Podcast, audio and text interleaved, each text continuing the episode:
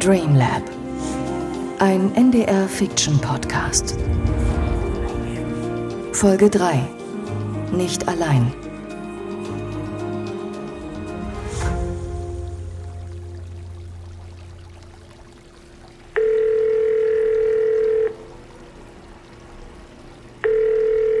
Dies ist der Anschluss von Jakob Mecht.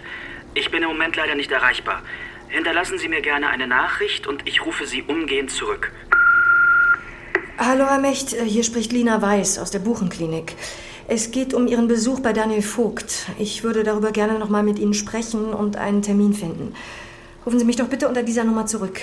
Danke. Ja? Hi, Isa, kannst du mir bitte das Protokoll von der Visite vorbeibringen? Klar, ich mache hier nur schnell was fertig. Keine Eile. Bis gleich. Alles klar.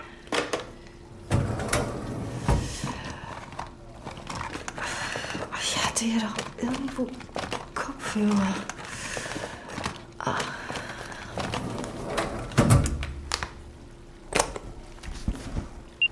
beginne ich mit Phase 2 der Versuchsreihe Dreamlab. Ich habe vier Teilnehmerinnen und Teilnehmer für den ersten Testlauf des neuen Systems ausgewählt. Die physischen und psychologischen Voruntersuchungen sind abgeschlossen und wir haben ein Go. Das, wie ich festgestellt habe, war ein Hauptproblem der letzten Testreihe, dass sich die Probandinnen und Probanden oft nur bruchstückhaft erinnern konnten und so ein Abgleich der Träume nur zum Teil und ungenau möglich war. Ich habe daher die Zusammensetzung des REM-Verstärkers angepasst. Vitamin B6 von 100 auf 250 Milligramm, Galantamin von 4 auf 8 Milligramm. Dazu als neue Komponente Gabapentin, Anfangsdosis 600 Milligramm mit täglicher Steigerung bis zu einem Maximum von 1800 Milligramm.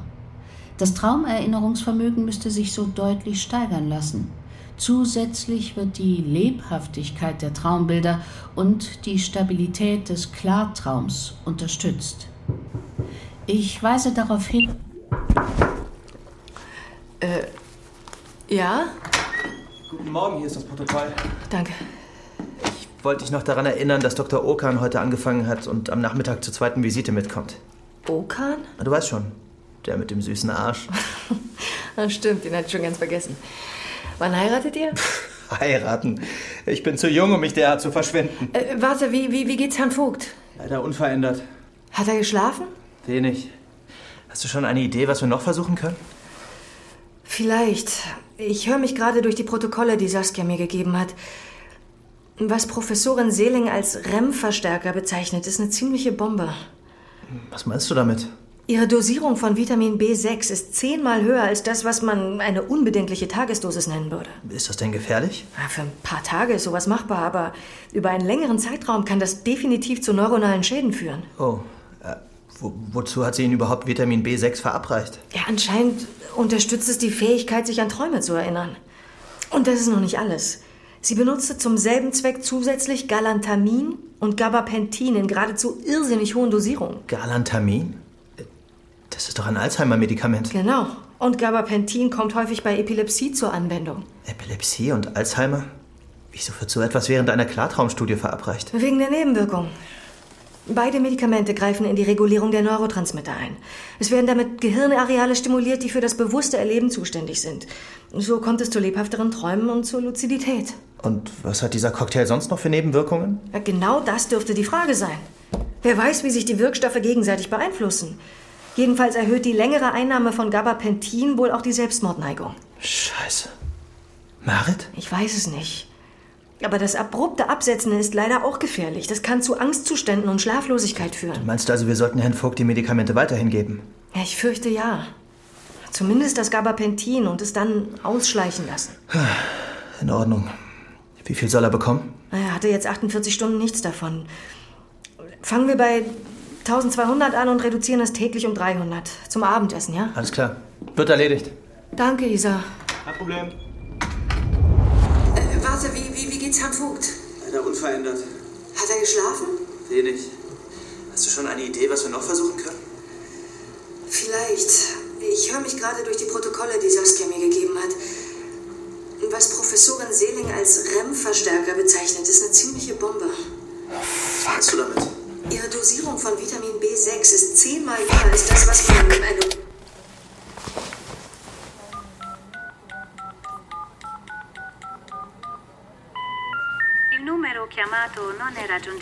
So eine Per favore, Scheiße. Äh, Chef, die Zeugin von der... Zwei Mann, Bülent, was platzen Sie hier einfach rein?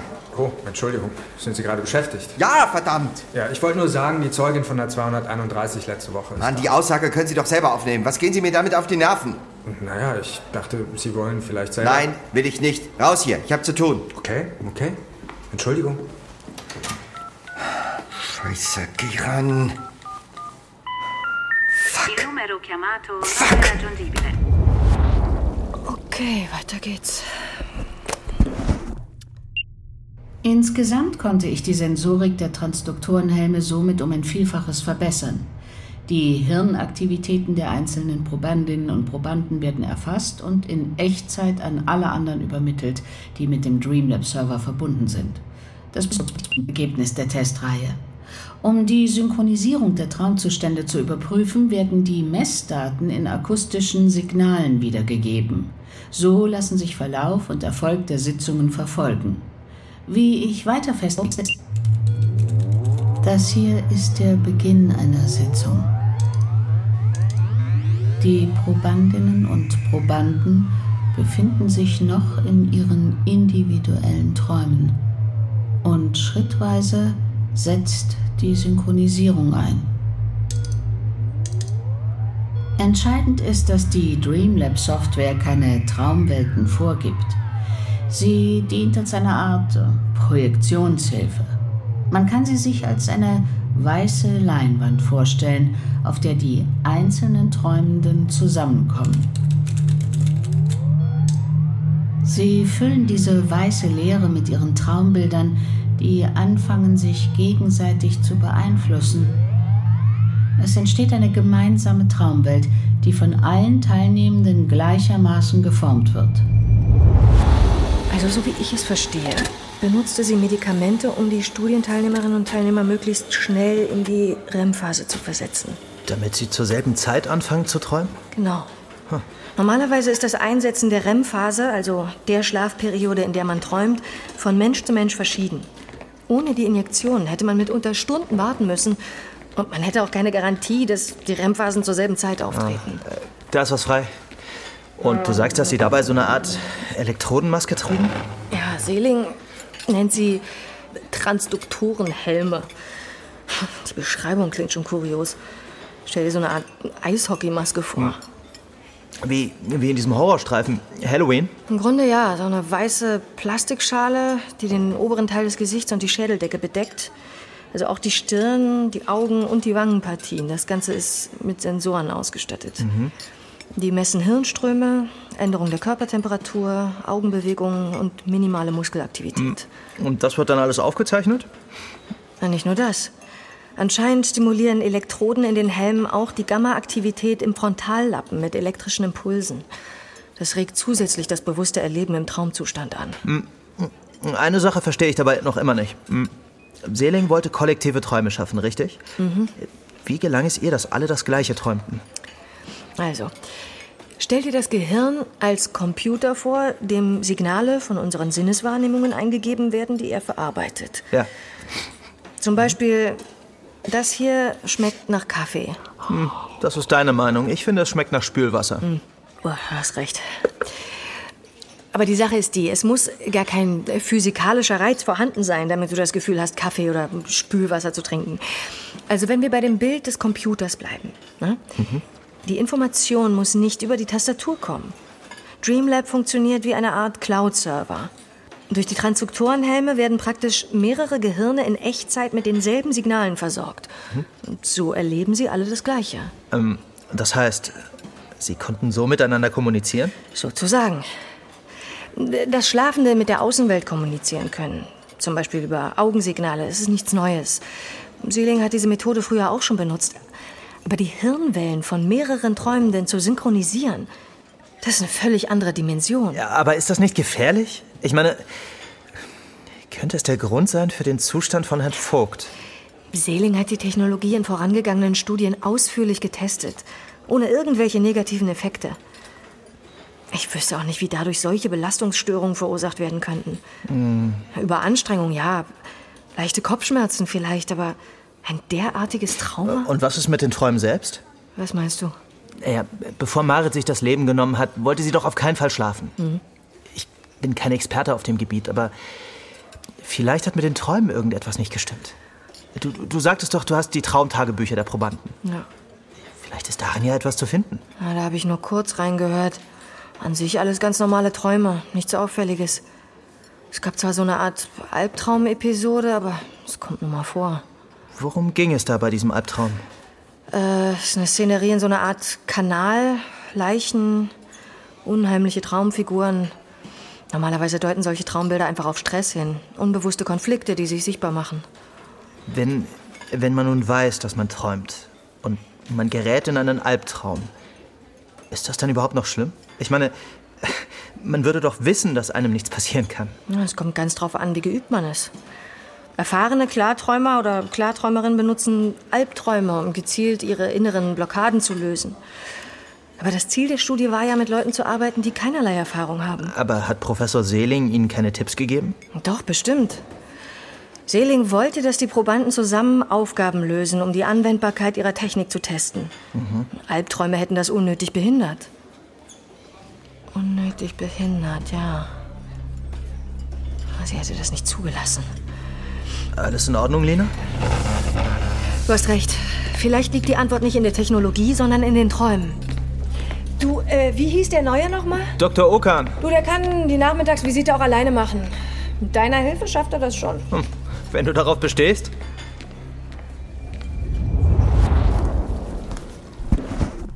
Traumprotokoll Tanja Klein, 9.11.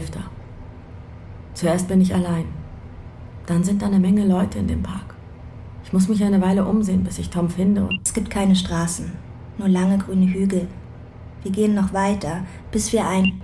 Traumprotokoll Tom Royce. 9. Komm schon, wo ist Daniel?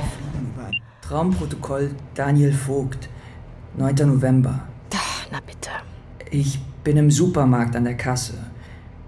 Vor mir laufen allerhand Sachen über das Band und ich kann mich gar nicht erinnern, dass ich das alles kaufen wollte. Ich will mein Portemonnaie aus der Hosentasche holen und merke, dass ich es gar nicht dabei habe. Die Kassiererin sagt, ich, ich könnte auch mit Gold bezahlen. Mir wird klar, dass ich träume.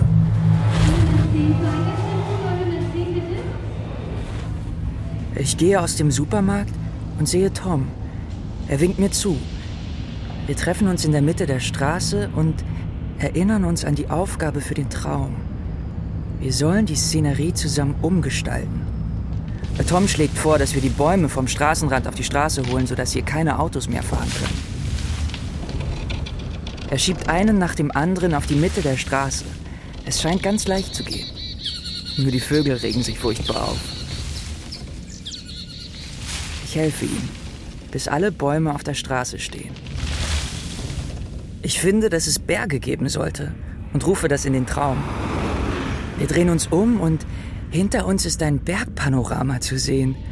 Die Luft wird sofort kälter wegen des Windes, der von den Gipfeln herunterkommt. Tom sagt, dass er Lust hat, auf den Bergen Snowboarden zu gehen und dass er es mir zeigen will. Wir finden, dass wir die Aufgabe soweit gelöst haben und wollen losfliegen, kommen aber nicht vom Boden hoch. Ich frage Tom, ob er das Summen auch hören kann. Wir schauen zurück zu den Bäumen auf der Straße und sehen unzählige Bienen, die in Blüten hinein und wieder herauskriechen. Es werden immer mehr. Tom sagt, er hat keine Lust weiter hier zu bleiben, wenn wir nicht zu den Bergen können. Wir beschließen aufzuwachen. Er ist schon weg, als ich am Fuße des Berges den Eingang zu einer Höhle sehe. Ich will noch kurz reingehen und nachsehen, aber dann wache ich auch auf.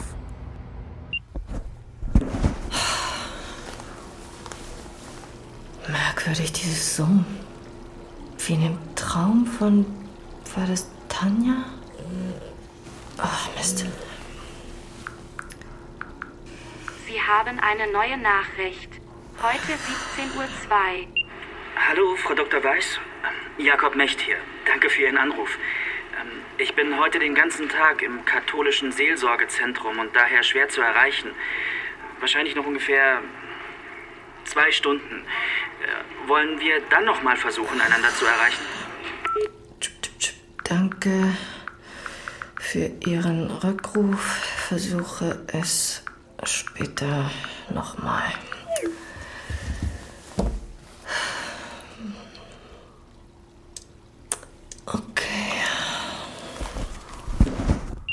Traumprotokoll Marit Friedrich, 10. November.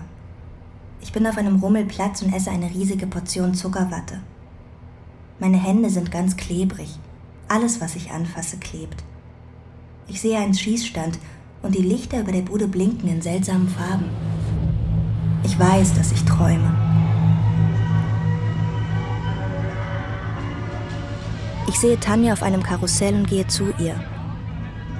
Wir erinnern uns an die Aufgabe der Professorin. Wir sollen versuchen, die Traumszene auszuweiten und ins Weltall zu fliegen. Tanja entdeckt einen Freefall Tower, bei dem man zuerst nach oben fährt, bevor man wieder nach unten fällt. Wir denken, dass wir den Schwung beim Hochfahren nutzen können, um abzuspringen. Der Mann an der Kasse weist mich darauf hin, dass wir uns anschnallen sollen. Ich sage, das wäre nicht nötig, weil wir träumen und ins All fliegen werden. Er sagt, dafür wäre das Wetter zu schlecht, aber es wäre unsere eigene Verantwortung. Es klappt. Wir fliegen immer höher. Wir fliegen durch die Wolken, bis es um uns herum schwarz wird. Schwarz. Nur schwarz. Tanja fragt, wo denn die Sterne seien, und schon tauchen die ersten auf. Erst ganz kleine Lichtpunkte in der Ferne, aber dann werden es immer mehr. Wir entdecken einen blau-silbernen Planeten, um den wir herumfliegen wollen. Dann fliegen plötzlich ganz viele Meteoroiden an uns vorbei. Ich sage zu Tanja, dass es merkwürdig sei, dass die Meteoroiden Geräusche machen, da wir ja im Weltall sind. Tanja meint, dass es dann doch auch seltsam sei, dass wir uns unterhalten können. Wir sehen in einiger Entfernung einen lila Nebel, zu dem wir als nächstes fliegen wollen. Als wir uns nähern, beginnt der Nebel zu flackern. Auf einmal flackern auch alle Sterne, wie Glühbirnen kurz vorm Durchbrennen. Tanja fragt mich, ob ich auch spüre, dass noch jemand hier ist. Mir wird kalt. Plötzlich verschwindet Tanja. Ich denke, dass sie aufgewacht ist und bin sauer, dass sie mich nicht vorgewarnt hat. Habe das Gefühl, dass mich jemand beobachtet. Ich bekomme Angst und wache auf.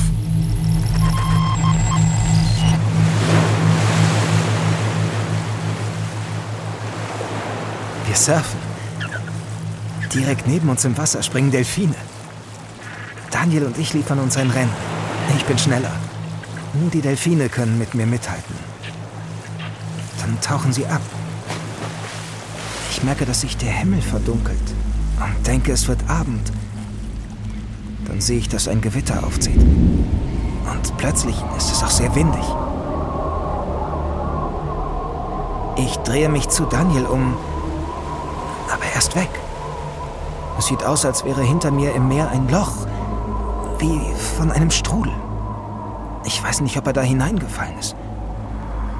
Ich schaue ins Wasser und da ist irgendwas. Es ist, als ob sich die Dunkelheit unter der Oberfläche ausbreitet.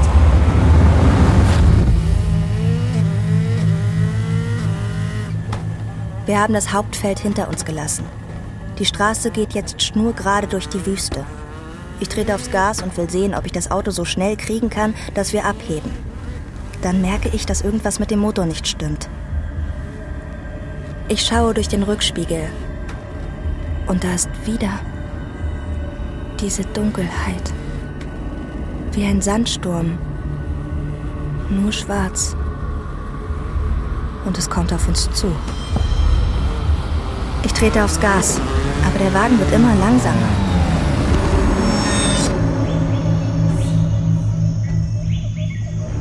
Der Wald wird immer dichter. Tanja sagt, es sei ihr unheimlich. Ich spüre es auch.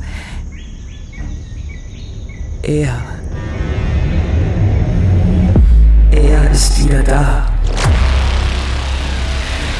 Wir laufen einen Hügel hoch, weil wir denken, dass wir von oben vielleicht einen Ausweg sehen. Dann taucht vor uns eine Höhle auf.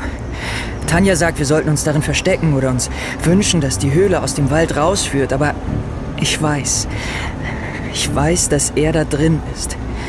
Es ist der Weg zu ihm. Ich kann ihn spüren. Wir dürfen auf keinen Fall hineingehen. Ich versuche Tanja zurückzuhalten. Sie soll nicht.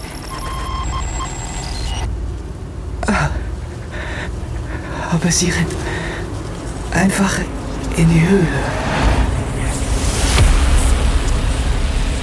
Wir können ihm nicht entkommen. Er wird mich überall finden. Überall. Überall. Überall. Quos Deus, ad magnem simultudinis sui vec. Quos Deus, ad magnem simultudinis sui vecet. Ad magnem simultudinis sui vecet. Ad magnem simultudinis sui vecet. Et ad tyranite de la bulli infectionarum. Aber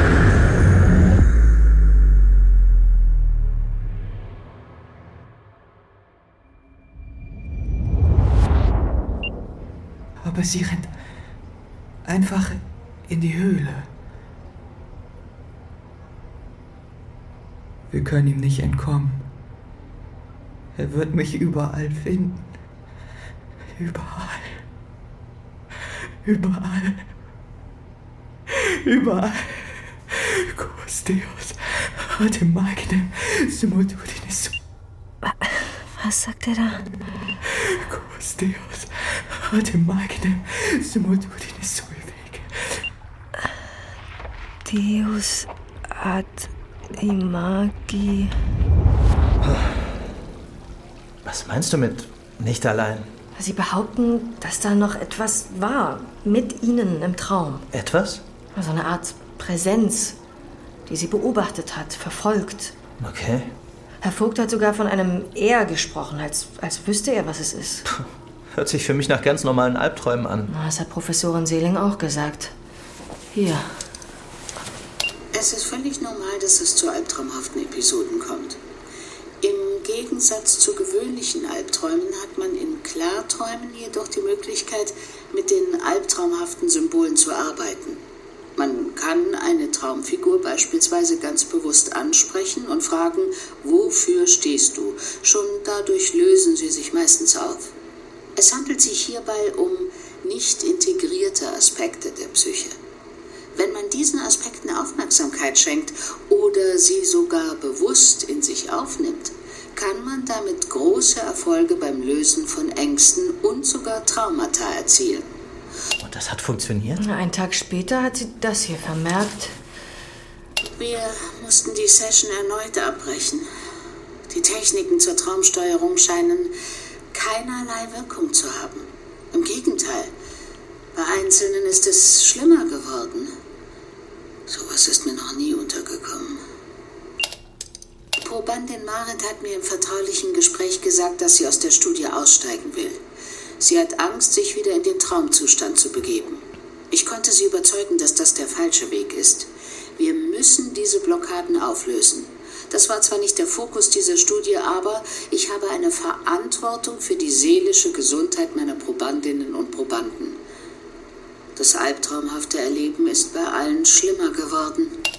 So, und das hier ist die letzte Aufzeichnung. Wir sind schon zu weit gekommen. Die Studie an diesem Punkt zu beenden wäre ein enormer Rückschlag. Ich werde heute am kollektiven Traum teilnehmen und meine Probandinnen und Probanden dort gezielt anleiten, mit den albtraumhaften Episoden umzugehen.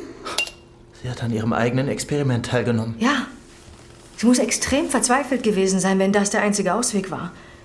Sie hat in Kauf genommen, dass sie ihre eigene Studie verfälscht. Kommt danach noch was? Das war's. Das war ihre letzte Audionotiz. Danach hat man sie zusammen mit den zwei anderen tot im Labor aufgefunden. Waren die Träume denn von Anfang an so? Nein, anfangs sind sie lucide geworden, haben die besprochenen Aufgaben erledigt und sich dann noch irgendwelchen spaßigen Aktivitäten gewidmet. Fliegen, Tauchen, Traumsex, solche Dinge. Traumsex? Mhm, ziemlich beliebt bei Klarträumenden. Jedenfalls war einer der ersten Träume, in denen es zu einer dieser Albtraumepisoden kam, einer, den Daniel Vogt zusammen mit Tanja Klein hatte. Mhm. Ich habe es zuerst fast überhört, aber kurz vor dem Ende, da sagt Daniel, er habe das Gefühl, er wäre wieder da gewesen. Und wer ist dieser er? Ah, Das hat Daniel nie gesagt. Kurz darauf kam es bei Tanja und Tom zu einem Verfolgungstraum und dann wurde es wohl immer schlimmer. Ähm, warum hat Seeling die Studie nicht abgebrochen? Weil sie war, wie sie war. Sie dachte, die Träume wären der Schlüssel zu allem, dass sich jedes Trauma dort heilen ließe. War es das, was du meintest? Dass sie die Grenzen der Menschen ignorierte, um zu beweisen, dass ihre Annahmen stimmen? Ich meine, dass ihre Studienteilnehmenden vielleicht eher eine Pause gebraucht hätten, als immer höhere Dosen Psychopharmaka. Ein therapeutisches Gespräch über das, was sie da freigelegt haben und womit sie anscheinend nicht umgehen konnten. Aber denkst du denn, es war auch Suizid? Äh, Professorin Seeling und die anderen beiden? Ich habe jedenfalls noch nie davon gehört, dass jemand an einem Traum gestorben wäre. Das wirft dir alles mehr Fragen auf als Antworten. Es wird noch seltsamer. Hör dir das hier mal an. Kann man das lauter machen? Ist schon voller Lautstärke.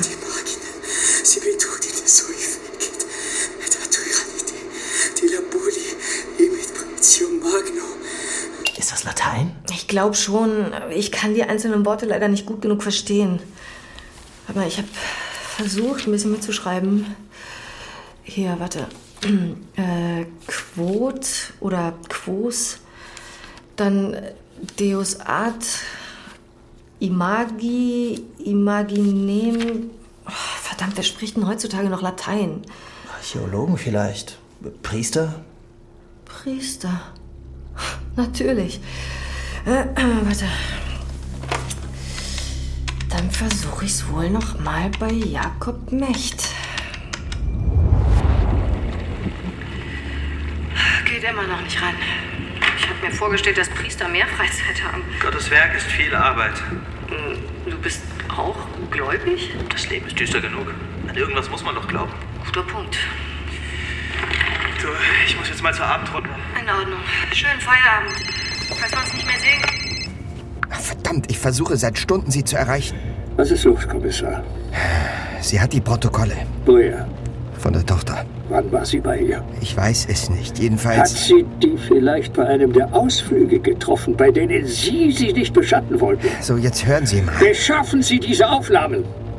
Nichts davon hat etwas in der Öffentlichkeit verloren. Ist ja gut. Ich kümmere mich darum.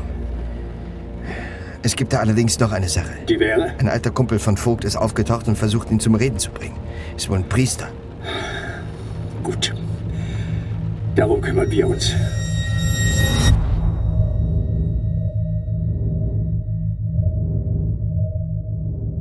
Dreamlab.